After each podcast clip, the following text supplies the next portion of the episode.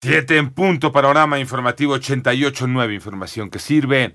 Yo soy Alejandro Villalbazo, Twitter, TikTok, arroba mm, Villalbazo 13. Es jueves 26 de octubre. Pepe Toño Morales, ¿cómo estás, Pepe Toño? Bien, gracias, Alex. Y tras una larga travesía después de que su vehículo se atascara en la carretera federal México-Acapulco, el presidente de México visitó ayer el puerto de Acapulco junto con una parte de su gabinete para reunirse con las autoridades en Guerrero encabezadas por la gobernadora Evelyn Salgado y poder evaluar los daños causados por el huracán Otis, además de supervisar las labores de auxilio.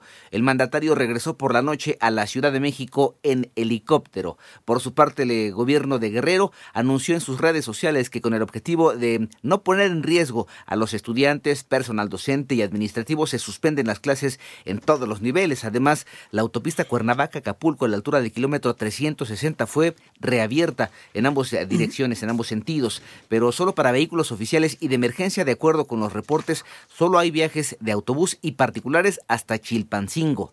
En tanto, el Congreso de Nuevo León aprobó una licencia de seis meses para el gobernador Samuel García, quien buscará la candidatura presidencial de su partido Movimiento Ciudadano. Se designó entonces como mandatario interino al panista Arturo Salinas, quien rindió protesta ayer por la noche.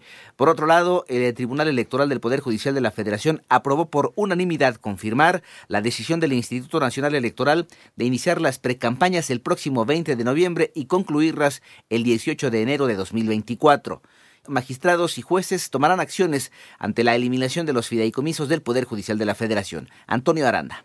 Ante la decisión del gobierno federal de eliminar 13 de 14 fideicomisos del Poder Judicial de la Federación, la Asociación de Magistrados y Jueces promoverá un amparo en demanda única. El amparo se presentará una vez que la reforma que extingue los fideicomisos sea publicada en el Diario Oficial de la Federación. Por su parte, los trabajadores sindicalizados del Poder Judicial de la Federación informaron que mantendrán el paro de labores en las oficinas de la institución hasta el próximo domingo 29 de octubre. Para 88.9 Noticias. Antonio Aranda. El subsecretario de Hacienda estimó que para 2024 habrá estabilidad fiscal y financiera. René Ponce.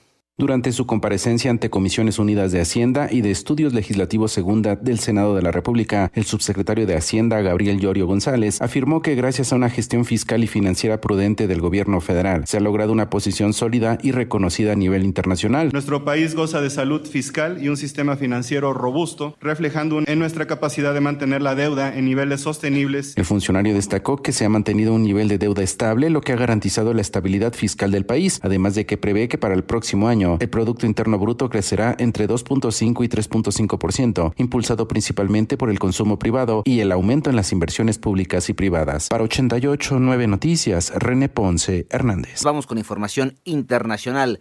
Al menos 22 personas murieron y 60 resultaron heridas ayer durante un tiroteo en la ciudad de Lewiston. Es en el estado de Maine, Estados Unidos. El sospechoso fue identificado como Robert Card, 40 años, un militar en la reserva e instructor de armas de fuego, con un historial de eh, problemas de salud mental, el cual, por cierto, ya fue detenido por la policía esta mañana.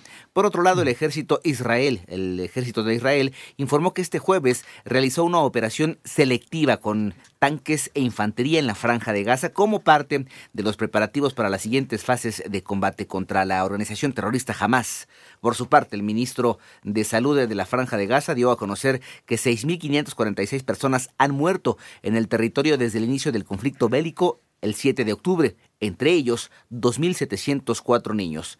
En tanto, el candidato de derecha de la presidencia de Argentina, Javier Milei, obtuvo el respaldo de la ex candidata conservadora Patricia Bullrich para la segunda vuelta de las elecciones que se disputará el 19 de noviembre contra el peronista Sergio Massa. El gobierno de Bolivia, en otra información, decidió suspender las clases hasta el próximo viernes. En gran parte de cuatro de las nueve, de los cuatro eh, departamentos, cuatro de los nueve departamentos. ¿Por qué? Por la contaminación del aire originada en los incendios forestales y agravados también por la sequía.